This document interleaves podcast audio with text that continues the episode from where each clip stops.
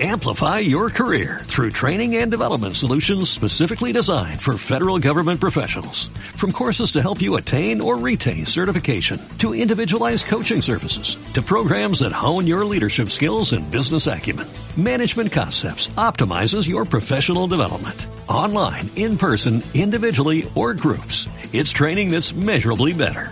Learn more at managementconcepts.com.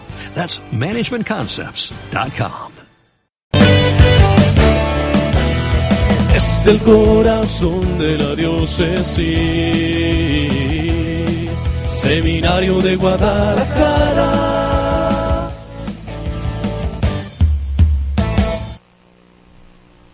Muy buenas tardes, tengan todos ustedes, queridos radioescuchas. Estamos muy contentos de estar en esta tarde calurosa, transmitiendo desde el corazón de la diócesis del Seminario de Guadalajara. Tu servidor, Juan Pablo Manríquez González. Tu servidor, Rubén de Jesús Mesa García. No, tenemos más difícil. Jorge Iván García Enciso. Mandan un saludo con afecto y queremos compartir el día de hoy contigo un tema que no es de menor importancia. Hoy vamos a ver lo que es la vida de un sacerdote. Querido Red Escucha, yo te invito a que el día de hoy, si nos acabas de sintonizar, si vas sintonizándonos, te puedas este, poner en contacto con nosotros por el Facebook Dios en lo cotidiano, donde podrás mandar, como siempre, tus preguntas, tus comentarios para que podamos hacer juntos este programa. El día de hoy tenemos unos invitados de lujo, tenemos el día de hoy toda una enciclopedia aquí donde podrás resolver tus dudas, donde podrás conocer un poquito más acerca de la vida de, un- de la vida sacerdotal. Y no tenemos nada más un sacerdote, sino tenemos dos ahora. Tenemos cabina llena. Hoy está muy padre el día. Vamos a ver el tema llamado La vida de un sacerdote, donde vamos a ver un poquito más acerca de qué es una parroquia, cómo trabaja una parroquia, cómo se forma, quién la forma, cómo se trabaja. Bueno, pues en fin, vamos a ver un sinfín de preguntas donde podremos, podremos ir conociendo un poquito más acerca de, del caminar en la iglesia y cómo se va distribuyendo a lo largo de las parroquias de Guadalajara. Pero quisiera dejarles el, el espacio pues a los invitados para que se vayan presentando y que nos vayan diciendo este a grosso modo un poquito qué papel, qué rol es el que llevan en la, en la parroquia y cómo lo van desarrollando. Buenas tardes a todos los radioescuchas. Mi nombre es Emilio Torres, eh, cuasi párroco de Nuestra Señora de Guadalupe en el fraccionamiento de Chulavista, eh, en el municipio de Tlajomulco de Zúñi. Buenas tardes, mi nombre es eh, Hugo Alberto Pimentel Márquez, soy el vicario parroquial de la cuasi parroquia de Nuestra Señora de Guadalupe en Chulavista, en Tlajomulco de Zúñiga. ¿Qué tal? Buenas tardes, mi nombre es Natia Ramírez, estoy actualmente en la oficina parroquial, también en el equipo de liturgia. Buenas tardes, mi nombre es Marta Becerra, de la parroquia Nuestra Señora de Guadalupe, Chulavista, Tlajomulco. Eh, soy catequista. Bueno, pues ya escuchamos todo el equipo que nos acompaña el día de hoy. Tenemos aquí, aquí con nosotros, bueno, estaban platicando fuera del aire un poquito acerca de la experiencia, ya que ya el, el, el padre Jorge Emilio vino a darnos un, un poco, un poquito de su experiencia sacerdotal, ya que pues demanda muchísimo, ¿verdad? No, Sí. no bastaría toda una vida que nos explicara. Padre, yo quisiera hacerle unas preguntas. Este, ¿cuál es la parroquia, la cuasi parroquia Nuestra Señora de Guadalupe? ¿Dónde queda? ¿Dónde se ubica? ¿Y cómo, qué nos puede platicar así a grosso modo de la parroquia? Y también los demás, si gustan aportar un poquito de la parroquia. Bueno, estará al suroeste, su- su- sureste de, de, aquí de la zona metropolitana de Guadalajara es al sureste, ¿verdad? allá rumbo a la entrada de Adro Home en Toluquilla, está el autódromo, ¿sí? los que más o menos ubican es el autódromo, en ese rumbo es donde está eh, la cuasi parroquia ubicada, atrás de lo que es un pueblo muy famoso, se llama Cajititlán, los Reyes, por ahí es donde está ubicada esta, esta comunidad, es un fraccionamiento relativamente eh, nuevo, de esos que hacen ahora en nuestros días, así de la noche a la mañana, ¿verdad? Entonces ahí es donde está más o menos ubicada esta comunidad. Es una comunidad que tiene muchos habitantes, son casas de interés social y no solamente nos toca atender Chulavista, sino que otra colonia que cuando mandaron al señor cura no estaba, Lomas del Mirador, Aquafon- Aquafontana y todas estas que se van haciendo que originalmente no estaban en la división parroquial, pero que ya van quedando para la atención pastoral de, de la parroquia. Y poco a poco, pues eh, entre el señor cura y un servidor, pues vamos a, a nuestras posibilidades atendiendo a todo el cúmulo de gente que se va presentando día con día. Fíjate que sí, Manríquez, eh, yo vivo a escasos cinco minutos de, de lo que es el límite de la parroquia, en un lugar llamado Los Cántaros. Y sí, yo puedo atestiguar que la parroquia, pues la parroquia Señora de Guadalupe es extensa en territorio, en habitantes. Y si ya el señor cura y el, el padre daban una semblanza de cómo es la parroquia, que sí es admirable, pues solamente de escucharlos y de conocer un poco el territorio, de la labor que hacen. Cabe mencionar también que toda la población es muy joven, muchos niños, adolescentes en la mayoría. Eh, Esa de los cántaros es de Santa Cruz, del Valle. Sí, la parroquia, el fragmento de los cántaros lo atiende la parroquia Santa Cruz del Valle, pero se puede decir que Muchos somos- van somos para allá con nosotros. ¿sí? Eh, Sí, de de cántaros y la parroquia están, están pegados prácticamente. El padre, eh, cuando llegó hace tres años, yo le pedí que atendiera una área de, de la parroquia. En ese tiempo era como la parte, la otra parte grande, era un templo dedicado, o es un templo dedicado a San Judas Tadeo. Y ahí baja mucha gente de los cántaros y de otros fraccionamientos que están por ahí. O sea, es un área muy concurrida. Ahorita el padre les puede explicar un poquito. Sí, a propósito de lo que dice Nati, eh, de los niños y de la gente joven, eh, día con día va incrementando la población, va incrementando el número de casas, los fraccionadores hacen más y más y más casas y con ello vienen muchas familias jóvenes que tienen hijos e hijos y más hijos y todos ellos, eh, gracias a Dios, pues los tratan de acercar al catecismo. Yo pienso que tendríamos al inicio del curso del catecismo eh, alrededor de unos 1.700 a 2.000 niños. Solamente en la capilla de San Judas al inicio del curso eran 1.015 niños solamente en una capilla. Y a lo mismo que en la parroquia, en otros centros de catecismo, pues ahí se ve solamente en los niños que los llevan, porque falta también aquellos que no se acercan tanto pues al templo, pero sin embargo pues la respuesta de los niños es muy socorrida. Así es, eh, los que tienen experiencia trabajando con niños, sea en clases, sea en el catecismo, pues se sabrá- a- a- entenderán que las cifras pues son muy altas, pues, ¿verdad? Luego si esto le agregamos tal vez algunos espacios limitados para el catecismo o áreas un poco pues es- eh, pequeñas pues para que los niños puedan tener catecismo. Y sí, yo también avalo esto. Yo voy de apostolado de promoción vocacional al decanato de San Pío de Petrechina, al que pertenece la parroquia. Y a mí se me, sor- me sorprendió mucho que encontrar los sábados un grupo nutrido de acólitos en la capilla de San Judas Tadeo y un grupo más nutrido todavía de jóvenes, adolescentes que se juntaban los sábados. Eso era en vísperas de las fiestas patronales de San Judas Tadeo, creo. Hicieron un grupo numeroso de chavos. Yo me sorprendí bastante de que dije, ah, caray, está bien viva la, la... Yo pensé que era parroquia. Después supe que era una capillita muy viva que está en la parroquia los sábados. Niños, adolescentes, no sé ahora qué, actividad tengan después de las fiestas patronales, pero sí, en esos días me tocó encontrarme con muchos niños, en los acólitos y en los adolescentes. Sí, son comunidades muy, mm, muy grandes, muy extensas. Yo mm, les he dicho a varios en son de broma, ¿verdad? Les digo, mm, gracias a Dios que no se acercan todos, porque si se acercaran todos, ¿dónde los metemos? ¿no? O sea, tenemos nosotros, calculamos una población de unos 70 mil habitantes que corresponde a la cuasi parroquia, ¿no? Entonces, si se acercaran 70 mil, pues no habría espacio. De hecho, el templo de San Judas cada día se fue extendiendo más, exten- en tres momentos se extendió, ¿verdad? Porque era insuficiente. Ya ya le paramos porque dijimos, pues no, ¿verdad? Pues no, no va a haber lugar para poder eh, tener a todos. Pero es un- eh, ellos que, que son originarios propiamente, bueno, no originarios, sino que empezaron a, iniciar allí en, eh, estos fraccionamientos, pues pueden experimentar cómo ha sido eh, el ir creciendo poco a poco. Bueno, con la experiencia que tiene este usted, padre, y que nos está alimentando, pues, y dándonos a conocer un poquito más de cómo es la estructura, así a grosso modo, Yo quisiera y no dejar pasar por alto, este, pues me comentaba, ¿no? Que los dos, ambos padres están por celebrar ahorita un, un aniversario, el otro de ordenación. A ver, padres, si gustan comentarnos qué están por celebrar. Yo podemos comenzar la fiesta de una vez, ¿no? Bueno, este, un servidor, eh, el padre Hugo Pimentel, se ordenó hace tres años, el 20 de mayo del 2012. Fui la primera generación que ordenó el señor cardenal Robles.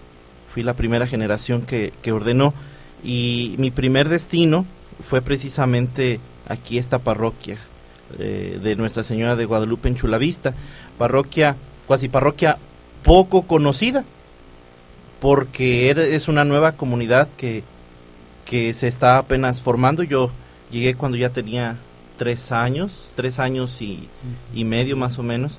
Eh, es una comunidad joven, pues que ciertamente no nadie sabía cuando me nombraron en el auditorio eh, Hugo Alberto Pimentel Márquez, Nuestra Señora de Guadalupe Chulavista, pues nadie sabía dónde quedaba. Muchos decían, Ni no, usted- ni está usted por... sabía, ¿verdad, ni yo sabía. Decía, decían, no, queda por Chapala, porque allá hay una, una colonia que se llama Chulavista, pero decía Tlajumulco, entonces no es Chapala, es Tlajumulco. Y entonces busqué en, en el internet, puse Nuestra Señora de Guadalupe en Chulavista y no aparecía nada. nada. Eh, aparecía puro terreno. Y cuando llegué a celebrar aquí la misa en el seminario, cuando vino toda la generación y nos presentamos todos nuestros compañeros que habíamos sido ordenados, cada uno dijo sus destinos. Y yo voy aquí, yo voy allá y todas las comunidades al menos conocidas, que San Juan de Ocotán, que eh, Cocula en Chap- eh, eh, San Miguel en Cocula, etcétera. Y yo, Nuestra Señora de Guadalupe, Chulavista, y dos, tres seminaristas que sí conocían, dijeron, te mandaron a Nuestra Señora del Buen Terreno, porque puro terreno. yo no sabía todavía no dónde era.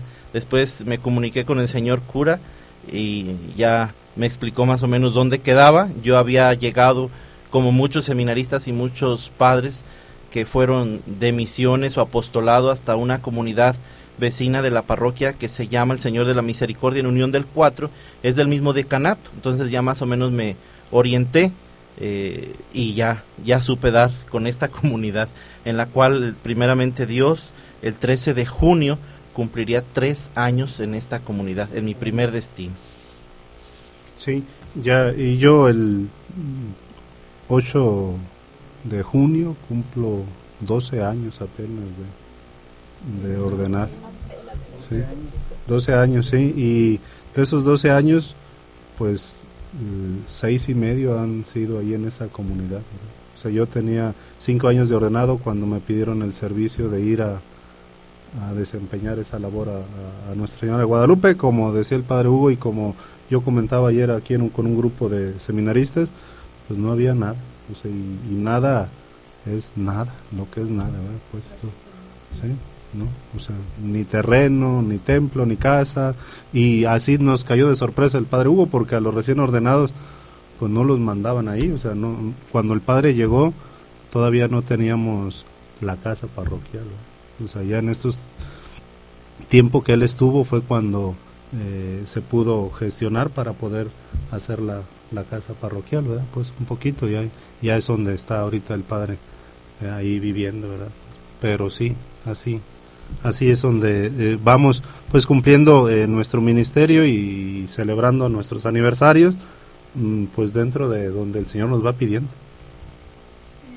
Mm, Ahorita yo al- al- antes de entrar escuchaba que alguien había comentado que estábamos bajo un árbol ahí, bajo un arbolito, pues ni siquiera ese arbolito existía porque era el parque absolutamente sin, sin nada.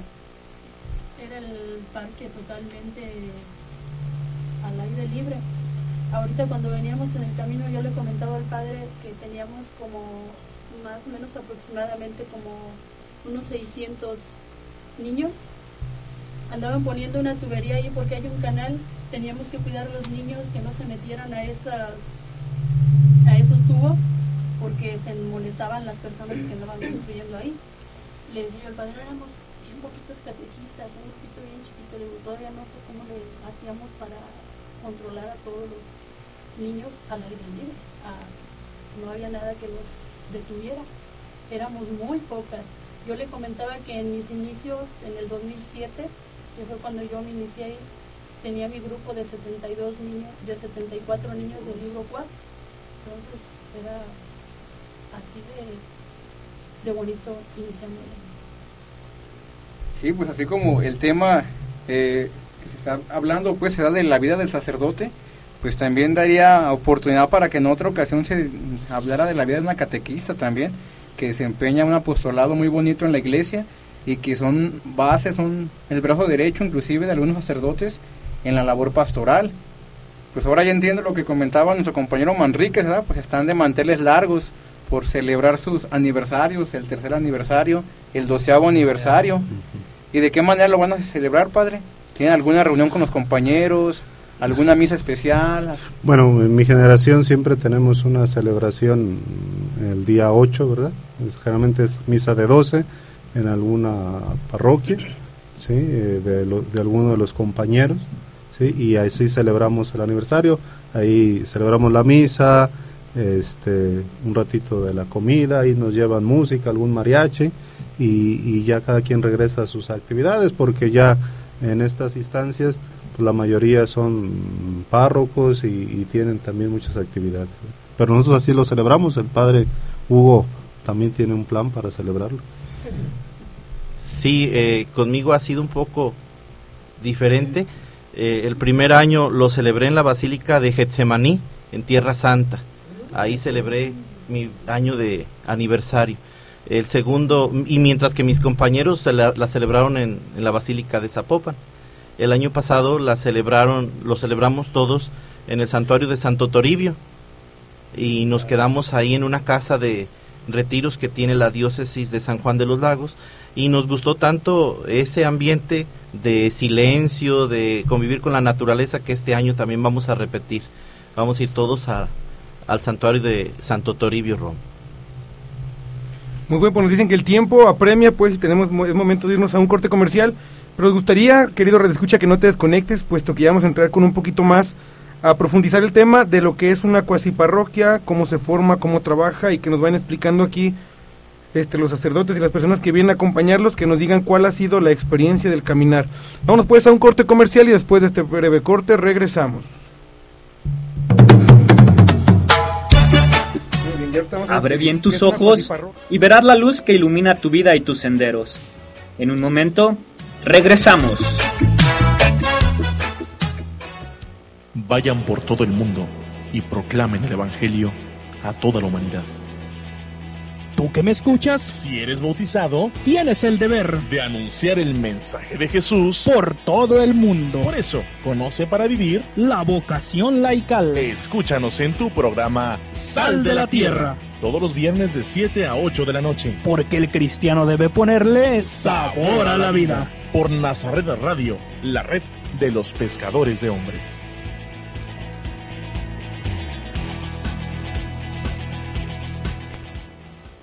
En aquellos siglos, los padres de la iglesia se reunieron para darnos... ¡No! La historia no tiene que ser aburrida. Ah, para mí, que cada quien lea la Biblia como quiera. Pero papá padre Lutero, ¿qué está haciendo? Nah. ¿Y los reyes católicos? ¿Si eran católicos? Historia de la iglesia, platicadita. Escúchanos en vivo los miércoles a las 8 de la noche y en retransmisión los sábados a las 10 de la mañana y los domingos a las 5 de la tarde. Por Nazaret Radio, la red de los pescadores de hombres.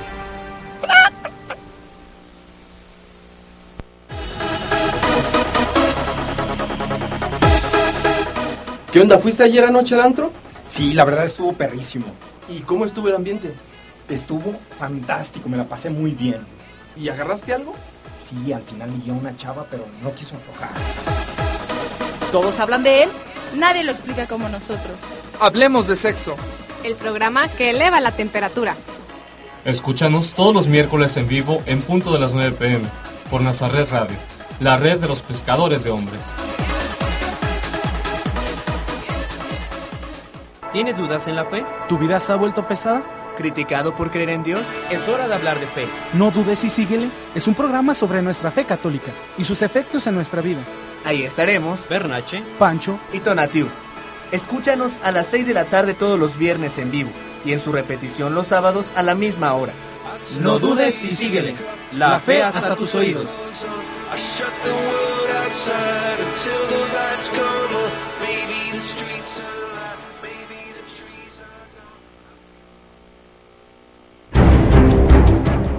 Buscar a Dios es una actividad de cada día y así encontrarás con nosotros a Dios en lo cotidiano. Regresamos. Ya estamos de regreso aquí en tu programa Dios en lo cotidiano y nos vamos al segundo bloque. Querido Redescucha, si acabas de sintonizarnos, estamos eh, compartiendo el programa con el tema La vida de un sacerdote, donde nos está explicando su experiencia en las parroquias, su experiencia sacerdotal, y donde vamos a conocer un poquito más qué es una parroquia, cómo se forma, cómo trabaja y todo lo concerniente a las parroquias. En el segundo bloque voy a lanzar una pregunta. La pregunta es, padre, ¿qué es una cuasiparroquia? ¿Por qué cuasiparroquia? Bueno, primero es explicar que hay parroquia, cuasiparroquia y capillanía fija y capillas, ¿sí? Entonces, la parroquia es aquella donde ya hay una estructura, ¿sí? Está un templo, está una casa, ¿sí? Hay un terreno. Esa parroquia tiene que pasar, en la diosa hay un consejo presbiteral, tiene que pasar por el consejo presbiteral para decir se aprueba como parroquia o no se aprueba como parroquia. Si el consejo ve que alguno de los elementos, la casa del sacerdote, el templo, todavía no da el requerimiento, pues dice que, que se espere un poco. La cuasiparroquia, por su parte, no necesita pasar por el consejo. La cuasiparroquia es nada más que el arzobispo, ¿sí? el obispo titular de la diócesis diga, sí quiero que se haga. Y eso fue lo que sucedió con esta cuasiparroquia Nuestra Señora de Guadalupe. Esta no pasó por el consejo. Eh, eh, el arzobispo eh, en turno ¿sí? le presentaron la necesidad de que eh, ocupaba eh, una atención de un sacerdote y él concedió que se hiciera cuasi parroquia. Y se llama cuasi parroquia porque le faltan elementos. En este caso le faltaban todos los elementos. No había ni casa para el sacerdote, no había ni templo, no había ni terreno. ¿sí? Y apenas andaban formándose algunos eh, ocho catequistas o cinco catequistas por ahí que empezaban. Entonces, por ese lado es donde se le llama cuasi parroquia porque no tiene los elementos, no hay ni templo, no hay ni terreno, no hay ni casa para el sacerdote. Eh, bueno, esto es en las cuestiones que eh, marcan las normas de la iglesia.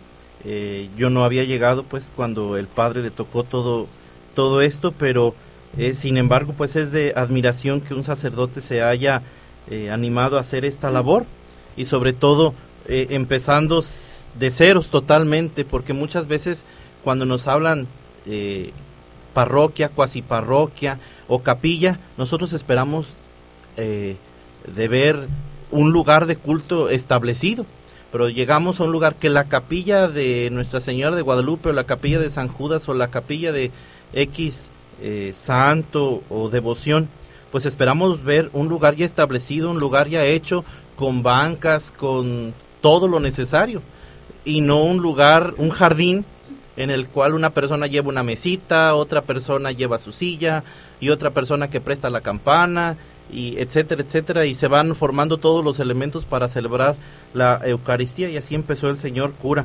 totalmente de ceros.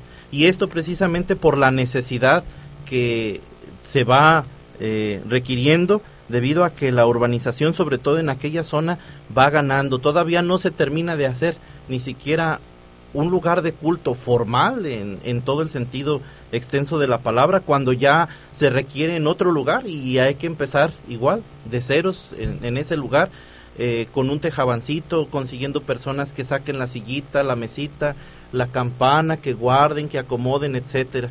Y desgraciadamente, pues, eh, son escasos los recursos y sobre todo de, de la gente que está pagando en esta zona, toda la gente está pagando su casa. Eh, y los recursos económicos en las colectas, en cuando se hacen rifas, ventas y eso, pues es un poco menor pues a otras zonas donde la gente ya tiene una estabilidad económica en la cual también puede ayudar un poco más para solventar eh, pues todos estos gastos que se requiere al iniciar una comunidad. También, este, una cosa que yo le he dicho al padre Emilio, este, que yo le admiro mucho su caminar por como inició él. Inició en un, prácticamente en un lote baldío yo se lo he dicho que yo lo admiro como sacerdote, porque a él le tocó este, los conflictos de nosotros primeras catequistas que pues ni éramos de aquí, ni éramos de acá, éramos grupos que veníamos de diferentes ambientes que no nos podíamos acoplar. Para oficiar la misa no había un grupo de liturgia, no había, pues no había nada. Entonces al padre Emilio le, le ha tocado caminar con todo eso, con todas esas deficiencias. También como les comenté en un inicio, la oficina parroquial empezó en el jardín también, en el parque, eh, con una mesita de esas eh, que se doblan y era así como que un cuaderno y, y listo, ¿no? No había nada, nada, nada, de nada. Estábamos ahí, este, los horarios eran este, de 5 a, a 8 por la tarde. Entonces, pues iba gente, sí, y la oficina parroquial ahí en el parque, en el parque así, pues ahí, ahí estaba yo con una mesita, un paraguas de pronto y este, eh, iniciando pues lo que era la oficina parroquial. En una ocasión este, una de mis amigas me dice, oye, ¿para dónde te busco? Y no sé qué, en el trabajo, búscame en el trabajo, ¿en dónde? Ya le expliqué y todo, ¿no? Y ya cuando llega me dice, ¿esta es la oficina parroquial? Sí, esta es la oficina parroquial. Estamos aquí trabajando, pero pues gracias a Dios y al empeño de todos los agentes de pastoral del señor cura, ahora pues, tenemos una oficina estable con todo lo necesario para dar un buen servicio a la comunidad. Y, y, así va haciendo todo. De hecho, al padre Hugo le está tocando ahorita la experiencia muy similar. Hace dos o tres meses eh, nos empezaron a pedir una área a, a atenderla también y, y, los jueves va y se celebra ahí y es lo mismo, ¿no? O sea, ir este mm, empezando, gente que, que, saca su silla, gente que se va arrimando, ¿verdad? Y, y no hay nada. Pero esas, esas realidades así nos exigen a nosotros irnos adelantando, los fraccionamientos van muy a prisa y a veces los sacerdotes somos lentos para poder atender eh, todas esas áreas. Nosotros hemos querido tratar de ir al parejo, ¿verdad? O sea, ahorita en los fraccionamientos que tenemos, que son en Lomas del Mirador, eh, Villa Fontana Aqua, ya estamos celebrando, ya en Lomas del Mirador ya pedimos otra vez al terreno, en Villa Fontana Aqua eh, agenciamos un área con los fraccionadores, con el fraccionador, ¿verdad? O sea, con la constructora, ya nos hizo una área, estamos por tratar de hacer un tejabancito, ¿verdad?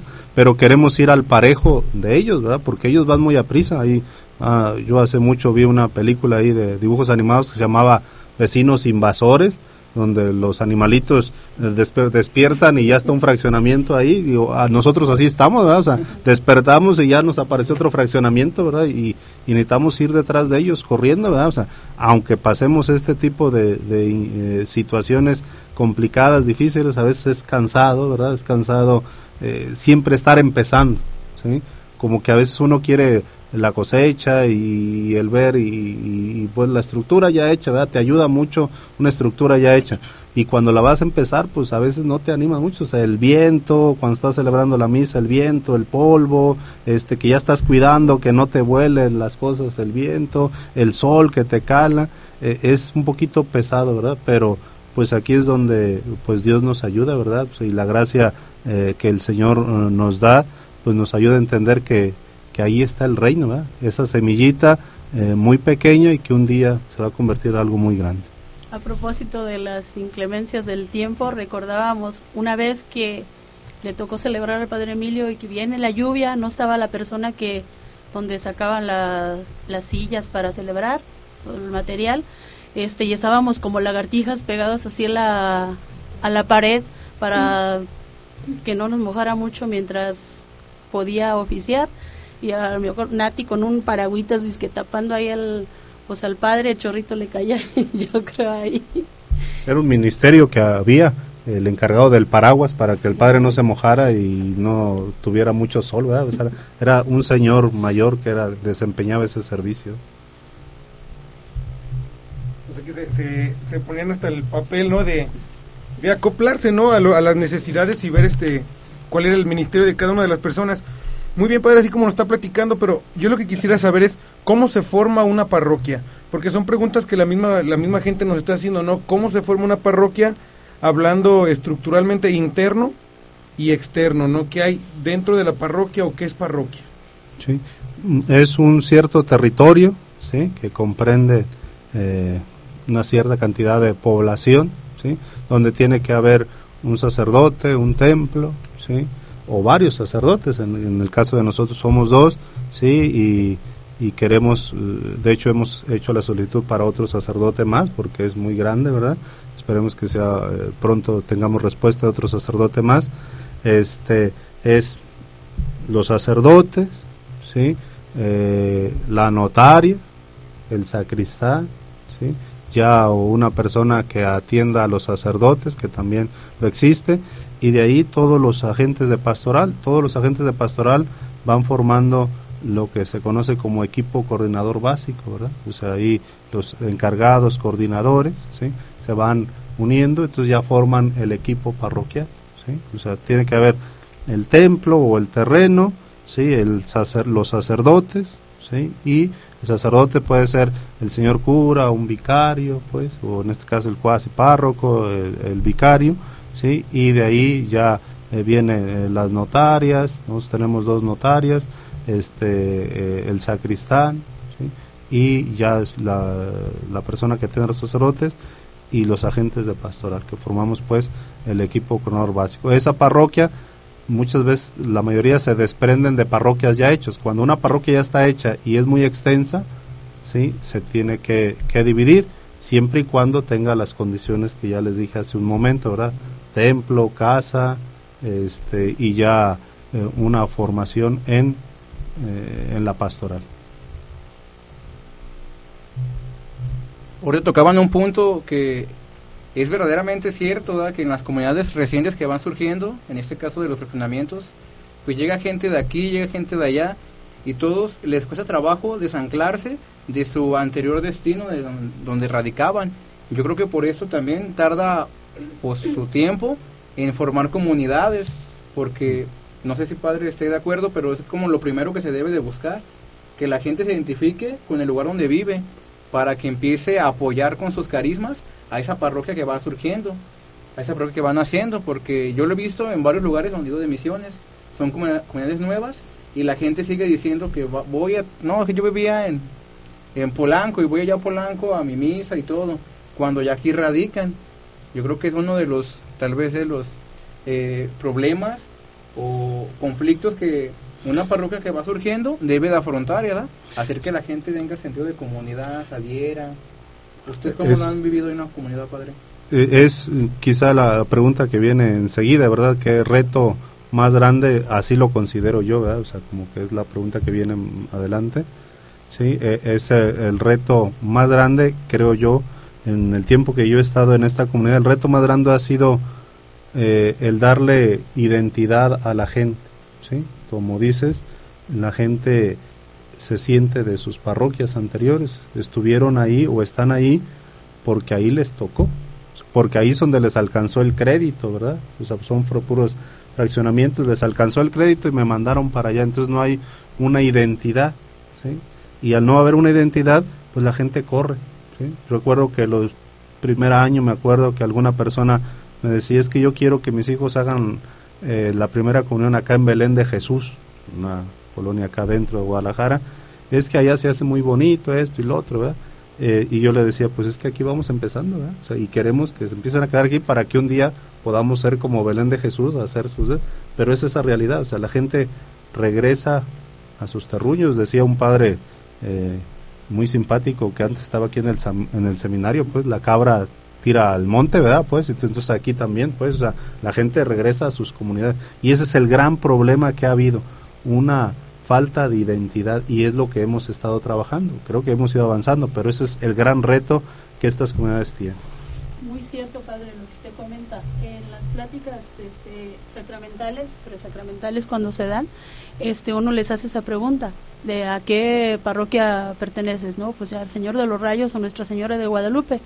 Pero curiosamente, ¿dónde vas a bautizar? No, pues allá en mi, en mi parroquia. Siempre mencionan otras parroquias de, de fuera. ¿Por qué? Porque todavía tienen su, como de alguna forma como su raíz allá, no quieren enraizar todavía acá, pero conforme ha pasado el tiempo, sí se ha ido avanzando mucho en eso, porque ya muchos contestan que ya van a bautizar ahí en su parroquia.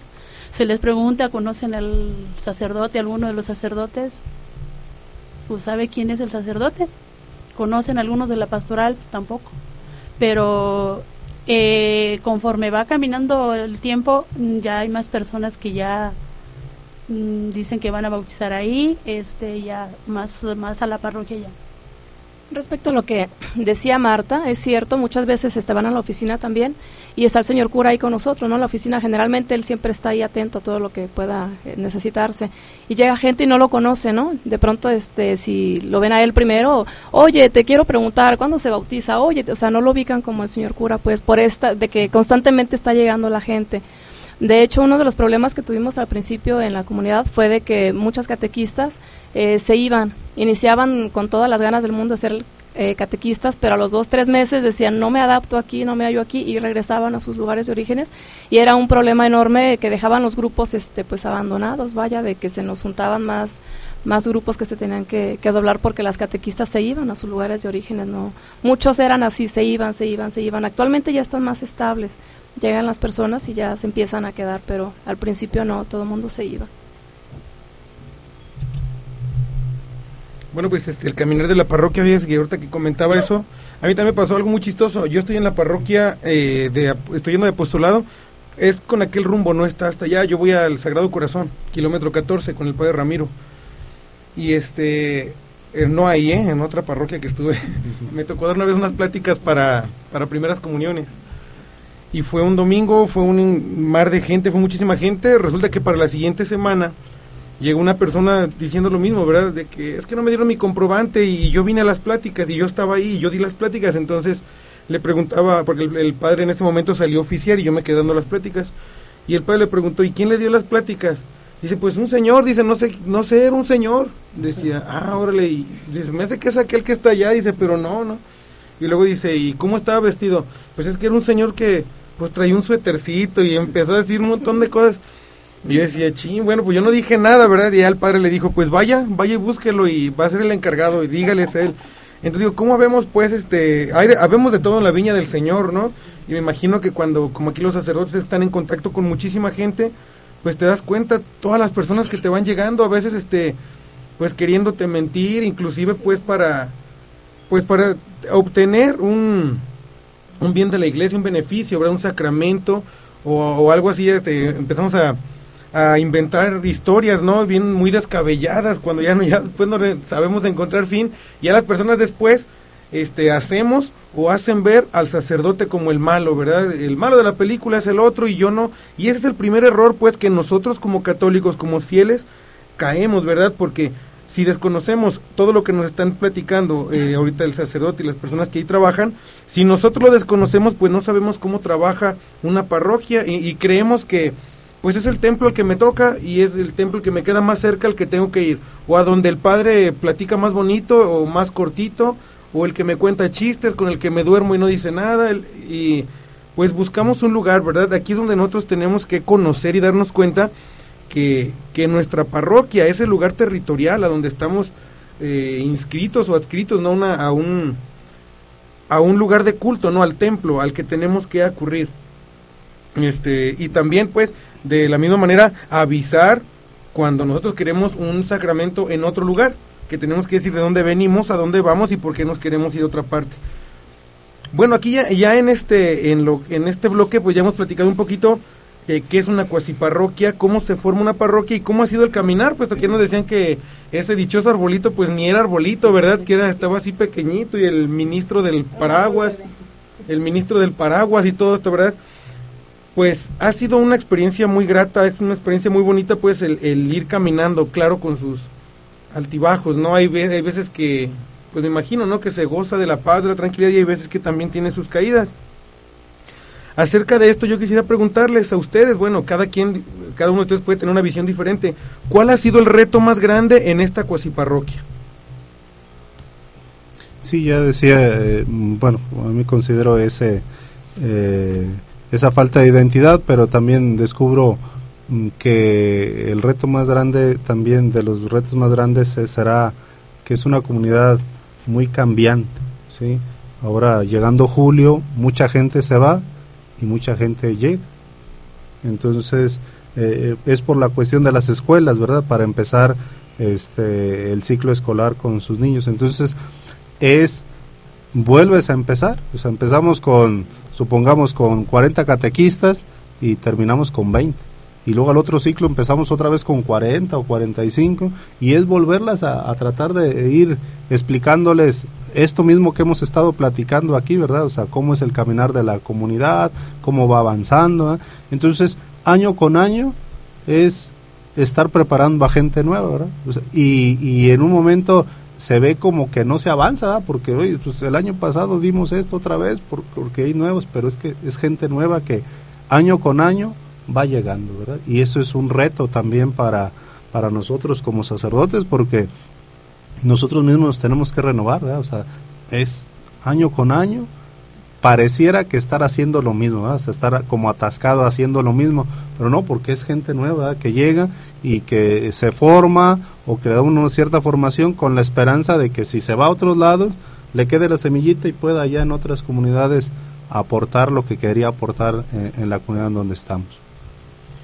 Coincido con el señor cura, puesto que parecería eh, que cuando uno tiene toda la estructura ya organizada, eh, funcionaría y ya uno se despreocupa de eh, tener esta eh, organización, sobre todo para la catequesis, que creo es uno de los puntos más, más concurridos en cuanto a la respuesta, puesto que, como lo mencionaba al inicio, pues si eh, sumamos toda la cantidad de niños, eh, pues son bastantes, casi llegando a los 2.000 niños, y uno se pregunta, eh, cuando las catequistas dicen, ya no puedo porque me voy a cambiar de casa, ya me voy, y dice uno, ¿y qué voy a hacer? Ni modo de decirle a los niños, pues váyanse a su casa, ¿y qué es lo que hace? Pues las catequistas que sí se quedan, se le reparten los niños. Entonces, eh, parecería pues algún reto imposible, pero nuestro Señor de todos modos pues va acomodando las cosas y, y va saliendo el trabajo adelante, sobre todo pues el sentido de identidad que se tiene que tener en la comunidad. Las personas que habitan ahí vienen no solamente de aquí de Jalisco, de la zona metropolitana, sino muchas personas vienen de Tabasco, de Chiapas, del Estado de México, de muchos lugares que tienen una serie de conflictos, problemas en su familia, eh, divisiones familiares, etcétera. Viene con un cúmulo de problemas y que eh, cuando uno les pide algo para un sacramento, pues aquí no conocen a nadie, no conocen a nadie, no tienen papeles, es decir, que tienen muchos problemas. Es una, una situación muy problemática en todos los aspectos, tanto administrativo como respuesta de la gente, eh, etcétera. Por eso comentaba el señor cura que parece que cuando uno ya tiene toda una estructura formada, cuando empieza un nuevo curso o un nuevo ciclo de, de X cosa, pues hay que empezar otra vez nuevamente. Mientras que la comunidad va tomando pues una estabilidad que poco a poco parecería que se está haciendo, pero muy lentamente. Y es este muy pues muy pues, muy pues, complicado pues eso que de lo que lo que dice pues una estructura pues pues sí volver a iniciar de nuevo. Este y pues sobre todo la ayuda de Dios que ahí tiene que estar nuestro Señor ayudándolos mutuamente. Otra pregunta que este que viene aquí dice siempre así ha tenido la misma estructura y en cuanto a territorio y población o ha ido cambiando No, ha ido cambiando. Eh, Le decía, eh, yo empecé con el fraccionamiento Chulavista. Chulavista tiene 20 mil viviendas. Cada etapa es de a mil, mil casas y son 20 etapas. Entonces son 20 mil viviendas más o menos.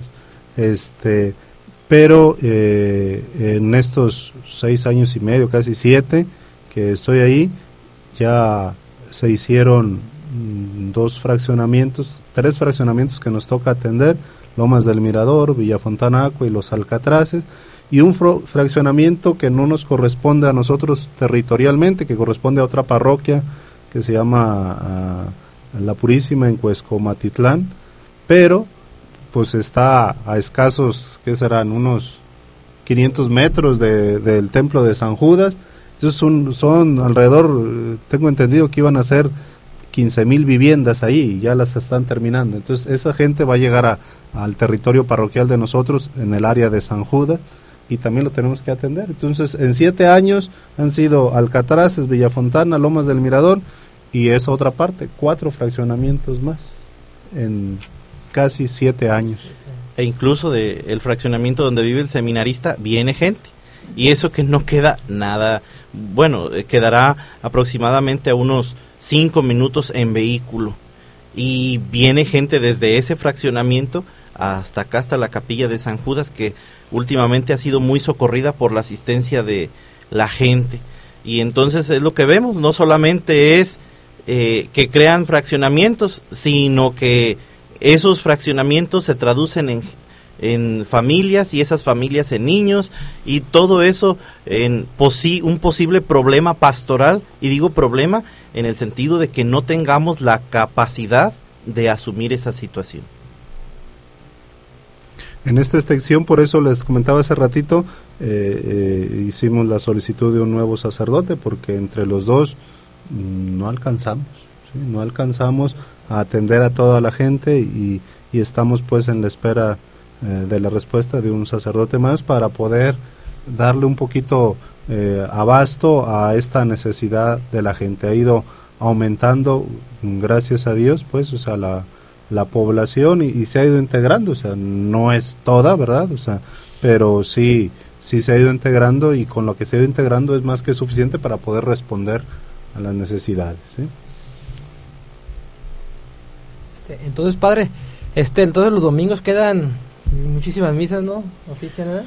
10 misas, 8, 9, 10, 11, 2 de 12, los bautizos en las 2 de 12, 6, 7, 8 y 9. No, demasiadas. Yo comparto la realidad de la comunidad, pues, porque prácticamente las mismas instancias, eh, el lugar donde yo resido, está formándose pues los grupos, formándose, buscándose una parroquia, buscándose eh, una capilla, buscando catequistas, de que estamos en las mismas instancias y yo sí los alcanzo a comprender la verdad en todo lo que se está diciendo, porque si los detalles que van diciendo son los mismos que otras personas que nos pueden estar escuchando están pasando, pues, ¿verdad? Formar una comunidad, poner cada quien de su parte. Y aquí, padre, pues tal vez nos va a agarrar el corte, pero eh, la, la, pregunta, ¿qué tanto responde la feligresía en su parroquia? ¿Qué tanto se comprometen? Ya nos dijo que es muy volátil, pues, que de un año a otro, pues, van, hay muchas bajas, pues, hablan que la gente se cambia de casa. Pero ¿qué tanto se compromete en la parroquia?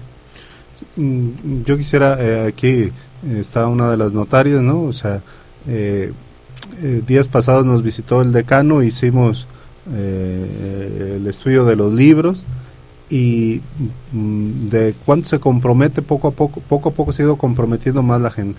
O sea, en, el, en noviembre del 2008, nuestro libro de bautizos empezó en noviembre del 2008 y se terminó de llenar el primer libro de bautizo en marzo del 2012.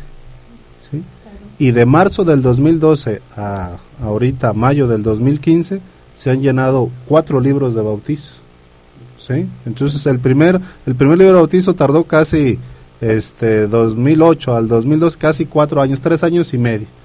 Y los otros cuatro han, ha sido casi uno por año. Bueno, pues nos llegó el momento de un corte comercial, pero yo pienso que mejor nos vamos de corridito, ¿no? Sí tienen, sí tienen tiempo, Sí. que nos, vemos, nos, nos sí, vamos, ¿verdad? no. Porque hay mucho que platicar de una parroquia. Bueno, como te diciendo, ¿no? Que la feligresía, este, cómo, corres- cómo responde en su parroquia, pues ya nos dice, ¿no? El, el resultado del invitar a los fieles. Y también yo pienso que tiene mucho que ver, este, y lo veo desde mi parroquia y desde los lugares donde he estado, pues mucho tiene que ver, este, ya así como que hablando en plata pura, eh, el padre, ¿no? El padre cómo atiende a la persona, cómo se dirigen hacia los fieles y a veces, pues claro, ¿no? Sabemos que una persona que está necesitando, o sea, urgentemente, pues quiere la atención, ¿no? De que ¿dónde está el padre? Y ves, mira, está ocupado. Y es que no me quiso atender. Y he ido varias veces y es la primera vez que va porque al padre ni lo conocen. Entonces, este, pues son los comentarios, ¿no? Que hacen o los comentarios que hacemos las parroquias. Porque un mal comentario, pues podemos eh, desedificar el trabajo que, como usted dice, ¿no? Que se tiene ya por 3, 4, 5, 6 años. Si yo hago un mal comentario, pues yo derrumbo todo eso, ¿no? Y derrumbo no nada más este la buena fama de, de un sacerdote o la parroquia, sino toda una estructura que se ha venido formando. Entonces esa es la, esa es la importancia, ¿no? Cada uno de nosotros como, como feligreses, pues tener en cuenta que, que el atender una parroquia no es así como atender la tiendita, ¿no? De que la dejo un ratito y si tocan vengo, ¿no? Y les abro.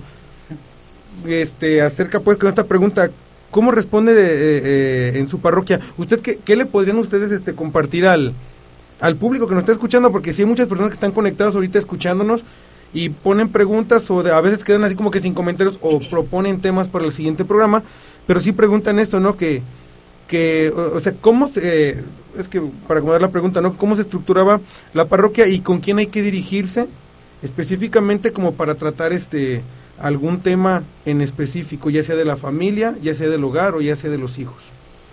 Sí, pues son los diferentes grupos, ¿verdad? O sea, la, la pastoral se va dividiendo en eh, pastoral profética, litúrgica, social, ¿verdad? En la profética va todo lo relacionado eh, al mensaje de Jesús, ¿verdad? Y ahí entra todo lo que se anuncia de Jesús, las catequistas, los de eh, la catequesis para adultos en presacramentales, matrimonios, bautizo, 15 años, en primeras comuniones, confirmaciones, sí, este los grupos de liturgia es en los coros, este eh, el equipito de liturgia que anima a la celebración, ¿verdad? nosotros tenemos ahí un, grupito de liturgia infantil, un, un grupito que va a cumplir un año, tiene nueve meses, ¿verdad? Que empezó eh, a través de unas marionetas para poder llevar el mensaje de Jesús de una manera más eh, viva a los niños, ¿verdad? Con marionetas, sí, y este y la parte de la pastoral social, ¿verdad? Que ahorita estamos la pastoral social se divide en asistencial, promocional y de concientización, ¿verdad? Y nosotros estamos en el proceso de la asistencial, ¿verdad? O sea, estando ayudando a la gente en una cosa muy concreta, ¿verdad? O sea, a través de despensas, de medicinas, de alguna ropa, ¿verdad? Que, que se, se otorga, ¿verdad? A las familias, eh, algunas cuando se ve la necesidad, económicamente también se les apoya, se les ha comprado que el gas, que se les ha dado para el taxi, para sus consultas. Entonces, así se dividen esas tres áreas, pastoral profética, pastoral litúrgica y pastoral social, ¿verdad? Entonces, ya en esa rama, ya según la necesidad de la persona es donde se puede acercar. Independientemente también de esto, cuando la gente no forma parte de la pastoral, y no sé si eso se refiere también a la pregunta que tú haces, cuando la persona quiera, requiera un servicio, una atención en especial, que padre, quiero platicar con usted sobre este tema, sobre esta situación personal que estoy pasando. Bueno, ordinariamente, como ya lo hemos comentado, como estamos atendiendo diferentes comunidades o alguna situación en particular, pues lo más eh, ideal es que las personas hagan una cita con el sacerdote para atenderla con como el to- como se merece pues con con el tiempo y no a la carrera porque muchas personas confunden el hecho de confesarse con el hecho de una dirección espiritual y precisamente para eso cuando uno les quiere cortar ¿por qué? porque diga sus pecados y nos platican toda la historia atrás de ellos vienen 10 personas que se quieren confesar, 15, 20 personas que se quieren confesar y como está el único sacerdote confesando, entonces porque el otro está celebrando en otra comunidad, eh, entonces las personas se sienten como que no las toma uno en cuenta, etcétera, etcétera. Bueno, están invadidas también por el sentimiento, la situación que están pasando. Sin embargo, eh, lo más ideal es que hagan una cita con el sacerdote para atenderlos como se merece. Yo generalmente he tomado la iniciativa de todos los jueves, cito a la gente que quiere platicar en todos los jueves a las 5 de la tarde, eh, procuro estar ahí este, para que las personas con más calma puedan platicar. Entonces todos los jueves a las 5 yo cuando me dicen, oye, quiero platicar, sí, el jueves a las 5 y yo reservo ese jueves para estar ahí, este, para que las personas puedan mm, ser atendidas.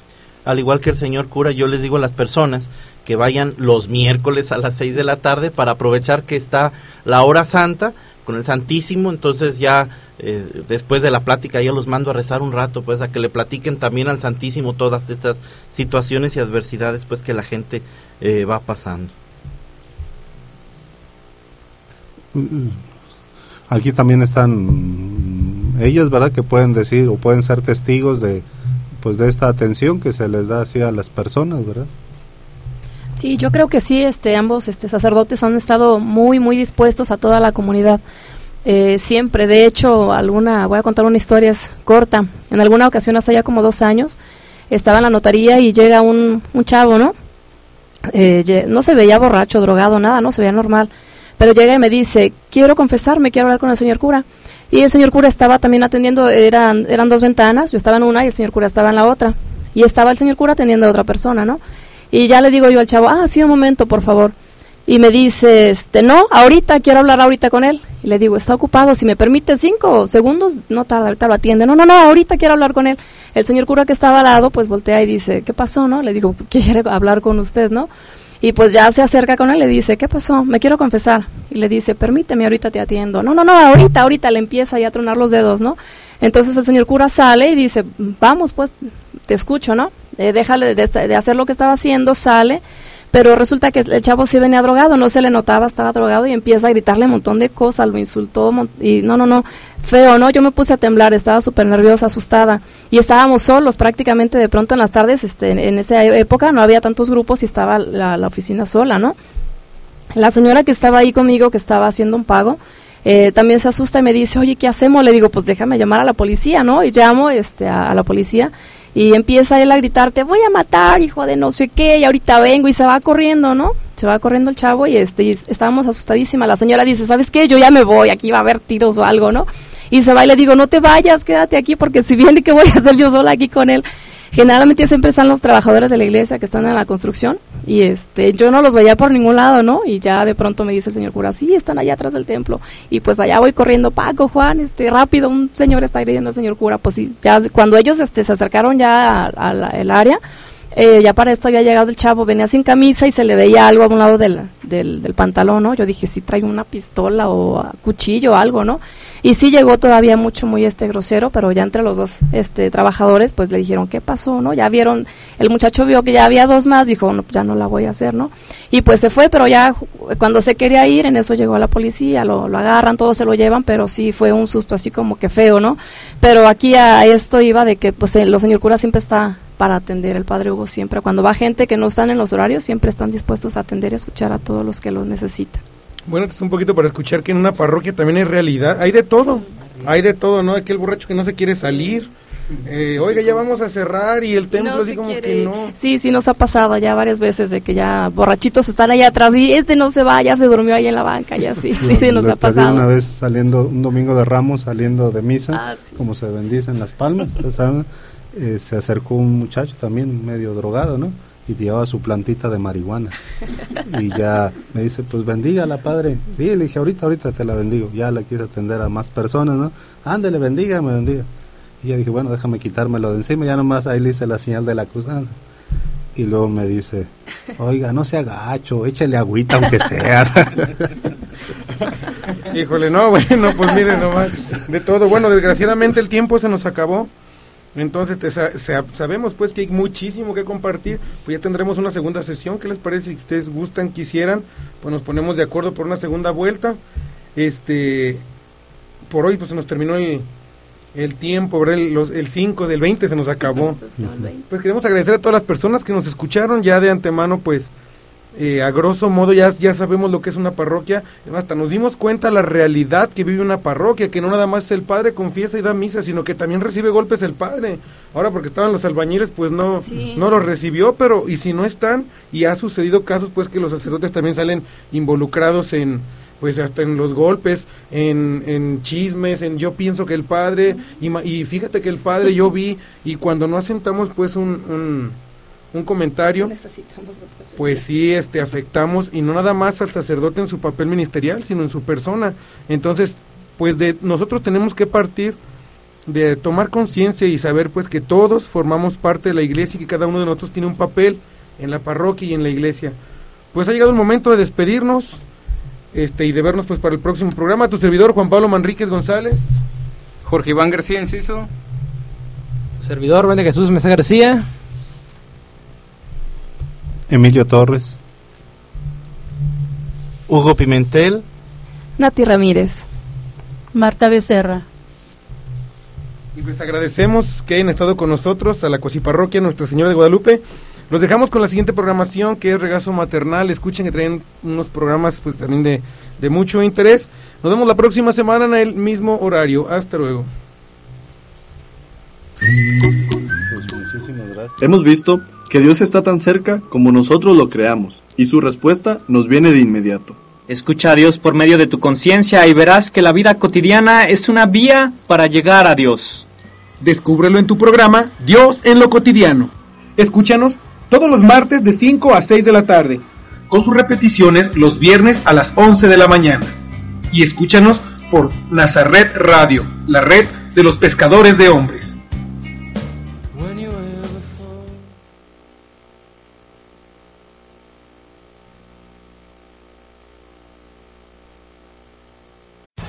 Amplify your career through training and development solutions specifically designed for federal government professionals. From courses to help you attain or retain certification, to individualized coaching services, to programs that hone your leadership skills and business acumen, Management Concepts optimizes your professional development. Online, in person, individually, or groups, it's training that's measurably better. Learn more at managementconcepts.com. That's managementconcepts.com.